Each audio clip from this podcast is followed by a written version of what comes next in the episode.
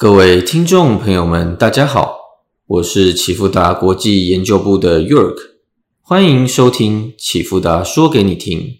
现在录制时间是四月二十二日早上十点。今天为大家带来的是近期各商品走势回顾与展望。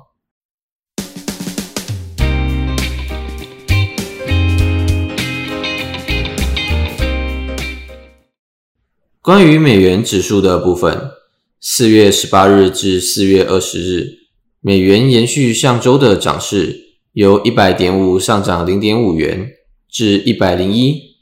在此期间，四月十九日凌晨，联总会官员布拉德首次提到不排除一次升息三码，也就是七十五个基点。当然，他自己也有说，原则上还是升息五十个基点。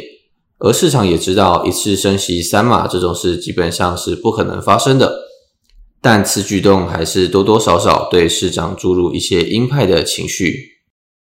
四月二十日开始，美元随着美债收益率下跌而开始转跌，原因是前一日 INF 下调了经济预期。报告指出，由于乌俄冲突与持续居高不下的通货膨胀。二零二二年全球经济增长预测由四点四下调至三点六，且二零二三年全球经济增长预测由三点八下调至三点六。四月二十日所公布的合批书也有说明同样类似的概念，内容说到，通膨压力依旧强劲，企业持续将快速上涨的成本转嫁给消费者，且近期地缘政治的发展。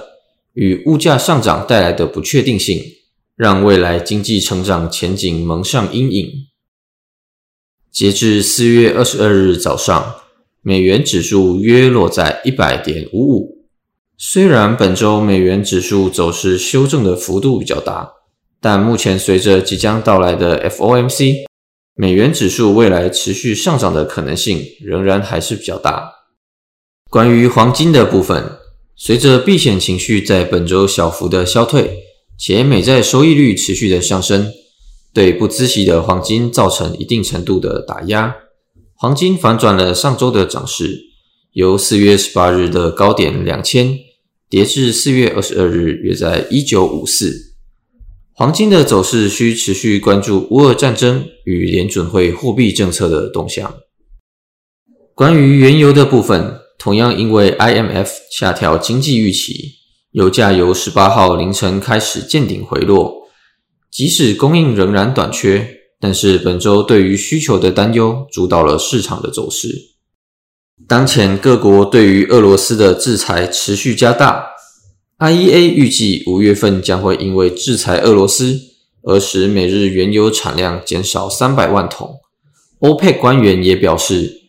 最大可能在未来达到每日减少七百万桶的水准。根据路透社报道，在本周法国大选后，欧盟将会宣布对俄罗斯石油进行全面的禁运。摩根大通也在最新的报告中警告，若欧洲对俄罗斯的原油采取全面且迅速的禁令，布兰特原油可能飙升六十五 percent 至一百八十五美元。另外，目前美国旅游的人数逐渐上升，显示对用油需求也有修复的迹象，因此原油涨势可能没有这么快的停止。那以上就是近期各商品的走势回顾与展望。最后，二零二二年启富达国际财经基石课程开班啦！五月十四日星期六开始，一连十堂课，带给你满满的财经基础逻辑与知识架构建立。那么本集节目就到这边，启富达国际感谢您的收听，我是 York，我们下次见。